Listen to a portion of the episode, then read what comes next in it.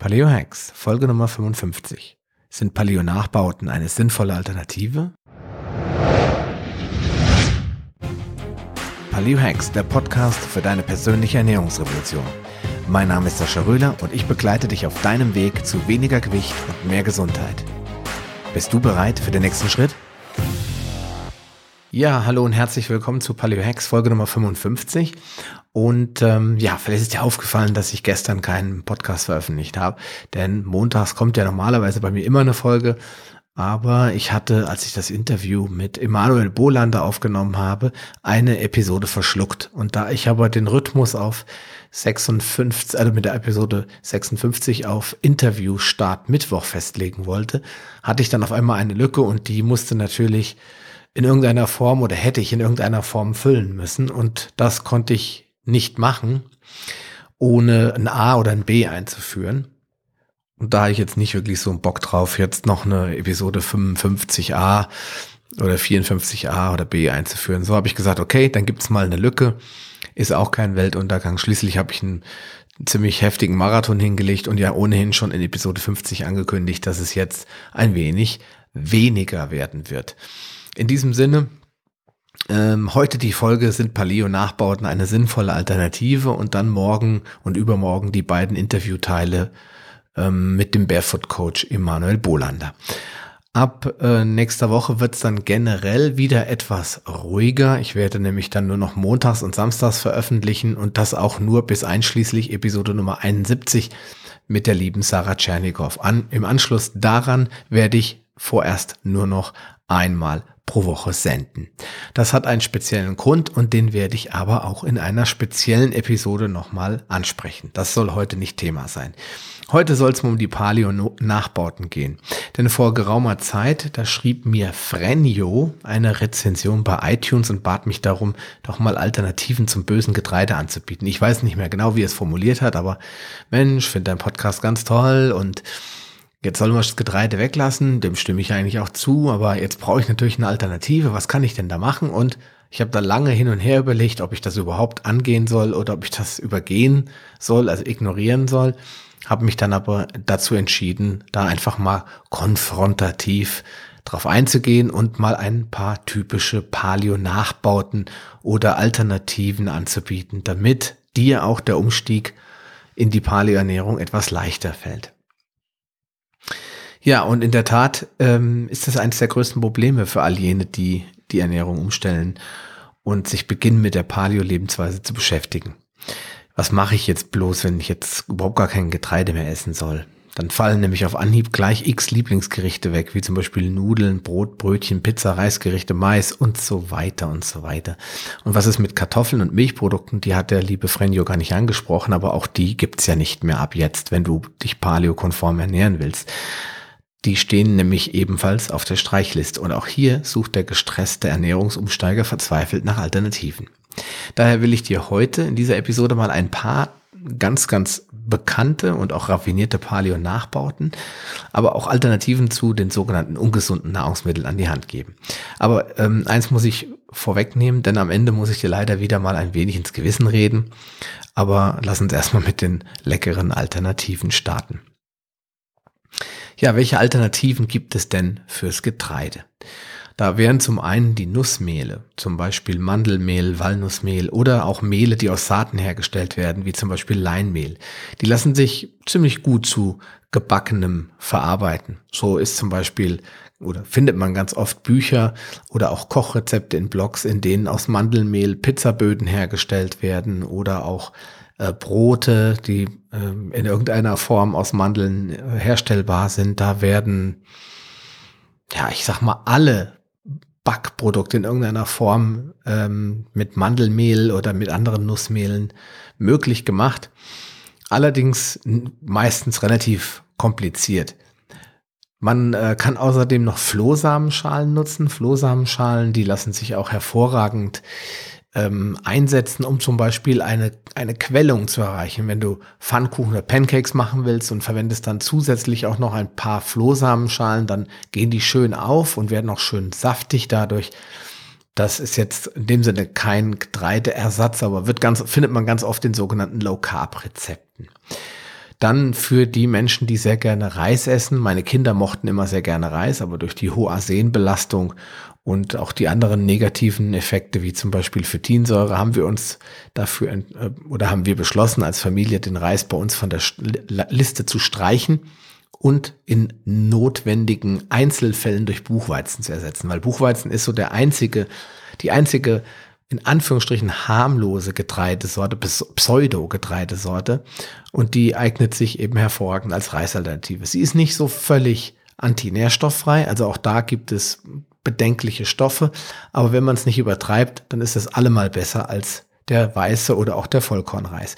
Und meine Kinder, die mögen das sogar. Wenn wir irgendwas haben, gekocht haben und da ist etwas Soßiges dabei, also irgendeine Brühe, die dann eben durch das Gemüse und das Fleisch entsteht, dann bieten wir den Kindern ganz gerne eine Portion Buchweizen an. Aber auch da solltest du bedenken, dass Buchweizen ordentlich Kohlenhydrate hat und deswegen eher sparsam zu verwenden ist. Sehr interessante und tolle Alternativen sind aber auch Gemüsenudeln. Man kann nämlich auch Nudeln aus Zucchini oder aus Pastinaken oder aus irgendwelchen anderen Gemüsesorten herstellen. Da gibt es quasi unbegrenzte Möglichkeiten. Dann lässt sich Reis sehr gut herstellen aus Blumenkohl.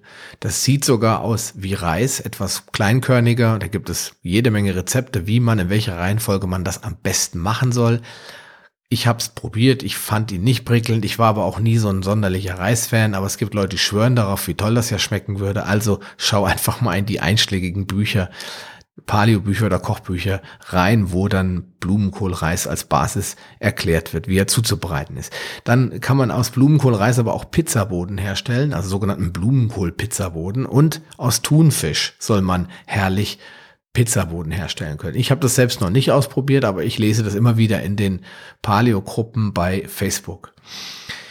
Ja, und mein ähm, absoluter Favorit wenn es um Getreideersatz geht, das ist mein liebes Paleo Nussmüsli. Das kann man nämlich super, super schnell und einfach selbst herstellen.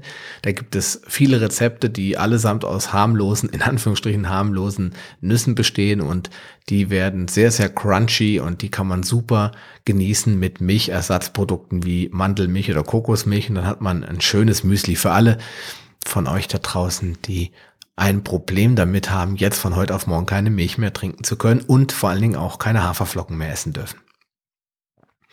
Ja, da mache ich dir aber auf jeden Fall am Ende nochmal die, in die Show Notes die Rezepte zu den einzelnen Seiten, damit du da mal dich reinlesen kannst. Ja, dann haben wir natürlich die bösen, bösen Kartoffeln, denn die Ursprungskartoffel ist ein Nachtschattengewächs und voller Saponine und Glykoalkaloide, Alkaloide, Entschuldigung. Und diese beiden Antinährstoffe, die werden ganz oft unter den Tisch gekehrt, denn klar, man kann die Kartoffel zu Tode kochen und dann schmeckt sie nicht mehr, ist nur noch breiig, also sie schmeckt wahrscheinlich immer noch, aber es ist eigentlich nur noch ein toter Brei, dann hat man fast keine Antinährstoffe mehr drin, dann könnte man sie theoretisch essen, aber wer will das schon? Wer hat Zeit, ähm, die Kartoffeln tot zu kochen? Meine Großeltern haben das immer so gemacht, wahrscheinlich, weil es einfacher war, die Dinger einstampfen und einkochen zu lassen, als sie dann auf, auf irgendeinen bestimmten Garzeitpunkt zuzubereiten. Heute macht das keiner mehr, deswegen ähm, die Kartoffeln wurden auch äh, unterschiedlich ausgezüchtet. Es gibt äh, viele Freunde, die die Pelle mitessen, die auch nicht darauf achten, ob die schon getrieben hat, also schon Triebe an den Kartoffeln dran sind, wenn grüne Stellen dran sind, alles sehr verdächtig alles gef ähm, gefährliche Anzeichen von toxischen Stoffen, wie in dem Fall Glykoalkaloide in Form von Alpha-Tomatin, das sich dann in den verschiedenen Bereichen der Kartoffel verstecken kann. Deswegen Kartoffeln für mich als Paleo immer komplett tabu. Und wer das eben ähnlich sieht, der hat natürlich auch keine Chance, Bratkartoffeln und Pommes zu essen. Wenn er jetzt aber, wenn, du jetzt Lust hast auf Bratkartoffeln und Pommes, dann gibt's eine super Alternative und wahrscheinlich kennst du die ohnehin und hast du vielleicht schon gekostet, nämlich die berühmte Süßkartoffel. Die gibt es im Moment überall zu kaufen. Die hat unglaublich an äh, Fangemeinde aufgebaut. Ist eine tolle Knolle und trotz ihres recht hohen Stärkegehalts ist sie frei von diesen bekannten Stoffen, also den Saponinen und den Glykoalkaloiden. Man kann herrlich Pommes, Wedges und vor allen Dingen auch Süßkartoffelpüree aus ihnen herstellen und ich mag sie ausgesprochen gerne. Meine Kinder, warum auch immer, mögen sie nicht. Man kann aber, das hat die Sarah Tschernikow in einem gemeinsamen Interview verraten, super leicht auch crunchy machen, indem man eine Eiweißhülle drum macht. Mehr dazu erfährst du dann Episode 71. Ist also noch eine Weile hin. Ja, aber Vorsicht auch hier, nämlich die Menge an Kohlenhydraten, die ist schon nicht ohne bei der Süßkartoffel und vor allen Dingen in Kombination mit Fett. Also wenn du da noch äh, Fett drüber gibst, um dass die, dass die Süßkartoffel-Wedges oder Pommes schön crunchy werden, dann kann das schon eine kleine Kalorienbombe und vor allen Dingen auch eine, ja, Kohlenhydrat-Fettbombe werden. Also vorsichtig, nicht in rohen Mengen genießen und vor allen Dingen jetzt nicht sagen, wow, jetzt da habe ich eine gesunde Paleo-Alternative, da esse ich jetzt jeden Tag zwei Kilo Süßkartoffeln. Also das solltest du dann besser nicht machen. Ja, noch ein kleiner Tipp am Rande, die äh, Süßkartoffeln, die gibt es mittlerweile bei Bofrost. Die kann man da fertig eingefroren kaufen, als Pommes einfach aufs Blech fertig. Es gibt sie aber auch oft in sogenannten Fast-Food-Restaurants und auch in allen guten Dinern, wo Burger serviert werden. Die haben sich eigentlich mittlerweile alle auf die Süßkartoffel eingeschossen. Und bei Penny, und das ist auch so ein kleiner Geheimtipp, wenn du einen Pennymarkt in der Nähe hast, guck mal in dem Chipsregal, da gibt es zwei Sorten von Bio-Chips. Einmal Gemüsechips und einmal Süßkartoffelchips. Und die Süßkartoffelchips, die schmecken wirklich wirklich klasse, aber auch da Achtung, Transfette. Also mal zum Snacken anstatt normalen Chips sicherlich die bessere Alternative, dann hast du zwar immer noch Transfette drinne, aber dann hast du wenigstens nicht noch die anderen schädlichen Stoffe drinne. Also vor allen Dingen für die, die sich glutenfrei ernähren müssen, weil sie Zöliakie haben oder glutensensitiv sind, die können auch mal an einem Cheat Day auf die Bio Süßkartoffelchips zugreifen. Ja, dann haben wir natürlich noch das Thema Alternativen für Milchprodukte. Und für die meisten Menschen endet die Bereitschaft zur Umstellung bei der Milch, denn schließlich sind Joghurt, Quark und Käse ja liebgewonnene Freunde und dürfen in keinem Fall im Haushalt fehlen. Und jetzt im Sommer sind die beliebten Eisbecher mit Sahne an jeder Straßenecke erhältlich. Also, was kannst du tun, wenn es ohne Milch gehen soll?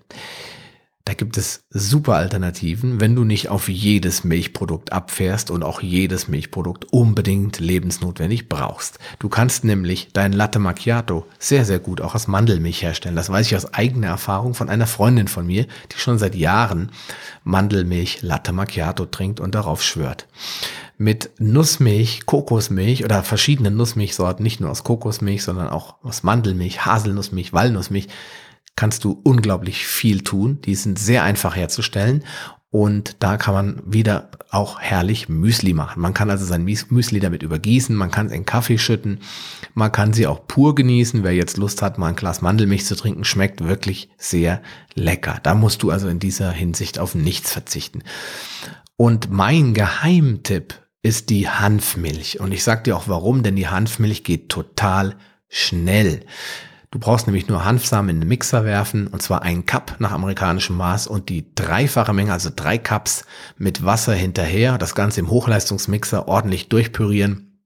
Dann entsteht innerhalb von 90 bis 180 Sekunden eine schöne, sämige, fettreiche Hanfmilch und nicht zu vergleichen mit einer vier oder fünfprozentigen fetten Kuhmilch, aber ausreichend Fett, so dass sie lecker schmeckt und dass sie sich gut verwenden lässt, um zum Beispiel Müsli oder Kaffee damit zu verfeinern. Ja, Hanfmilch, wie schon gesagt, mein absolutes Favorite. Und der, warum ich das so gerne mache, das habe ich dir jetzt ja noch gar nicht verraten, ist, weil es so schnell geht. Weil du brauchst jetzt nicht irgendwelche Nüsse wie Mandeln oder Haselnüsse einweichen über Nacht, sondern du kannst das spontan morgens schnell machen, in Mixer rein, fertig, hast sofort frische Milch. Jetzt fragst du dich natürlich, wo kriege ich denn die ganzen Rezepte her, die der Sascha jetzt mal hier so schnell raushaut? Da gibt es ein Buch, das man für 3,99 quasi nachgeschmissen kriegt. Das heißt Milch vegan. Das packe ich dir in die Show Notes. Da ist, glaube ich, jede vegane Milchalternative drin, die du dir nur in irgendeiner Form vorstellen kannst. Von Lupinenmilch über ähm, die erwähnte Hanfmilch bis zu irgendwelchen Sesammilchsorten und weiß der Geier und hast du nicht gehört. Also packe ich dir in die Shownotes. Kauf dir das Buch, wenn du ein Milchfanatiker bist. Du wirst feststellen, es gibt super leckere Alternativen zur Kuhmilch. Ja, nur mit Quark und Joghurt wird es echt schwer. Denn der gemeine Bifidus, der befindet sich eben nur in der Kuhmilch. Und den kannst du halt eben, den Joghurt, der dadurch ja entsteht, den kannst du halt nirgendwo anders finden. Du kannst zwar verschiedene Bazillen und Milchbakterien auch deiner Kokosmilch oder Mandelmilch hinzufügen, aber die Erfolgsquote liegt bei nahe Null. Denn eine Kokosmilch zum Beispiel ist von Natur aus relativ antibakteriell. Das liegt an den verschiedenen äh, Inhaltsstoffen der Kokosmilch. Das führt dann dazu, dass die Bifidus-Freunde und Kollegen einfach platt gemacht werden, bevor sie einen Joghurt machen können. Es wird zwar immer behauptet, das ginge, aber ich wage das doch stark zu bezweifeln. Deswegen freunde dich schon mal damit an, nie mehr Joghurt zu essen. Oder zumindestens außerhalb der Cheat Days. Dafür lässt sich aber super lecker aus Fruchtsaft mit dem richtigen Equipment fruchtiges Safteis herstellen. Also, du brauchst einen Entsafter und du brauchst gute Biofrüchte und dann kannst du herrliches Fruchteis herstellen. Und deine Kinder oder die Gäste eures Hauses werden es lieben. Die Variationen sind unendlich. Der Geschmack ist bombastisch gut.